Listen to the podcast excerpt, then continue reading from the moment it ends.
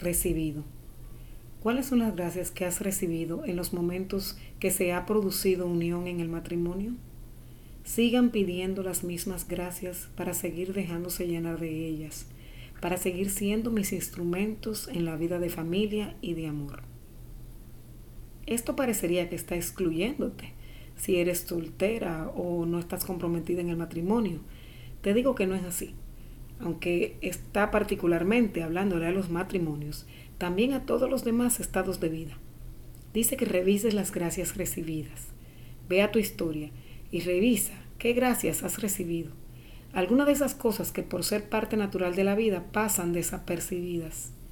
Sabes que cada día tiene gracias particulares y que se deben reclamar para que no se pierdan. Imagínate que te ganaste la lotería. Ya viste que el número que salió es el que tienes en tu casa. Ahora no hay manera de reclamar el premio sino yendo y mostrando el boleto y que lo verifiquen en la oficina para poder entregarte el premio. Ya te lo ganaste, pero si no haces el trabajo de ir, lo pierdes porque no lo reclamaste. ¿Entiendes? Cada día tiene gracias que si no estás atento, caen en saco roto, como dice la palabra de Dios en Mateo 12, 30. El que no está conmigo está contra mí, y el que no recoge, desparrama. ¿Qué pasa cada día con tus gracias?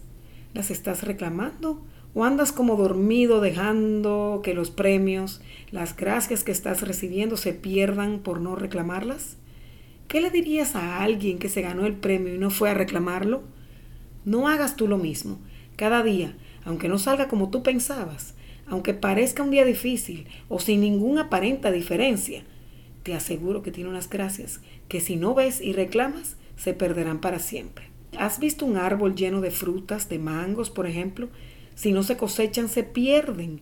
Que las gracias que te están regalando, que las bendiciones que a cada minuto te rodean, aprovechalas. Estate atento y recíbelas. El Señor está derramando como lluvia las gracias. La sugerencia es estar atento, recibir lo que te dan y ponerlo al servicio de la familia y del amor, como dice el mensaje al final. Tu familia, la comunidad, el mundo está necesitando ver la presencia de Dios, está hambriento de lo que estás recibiendo. Eres realmente instrumento para otros.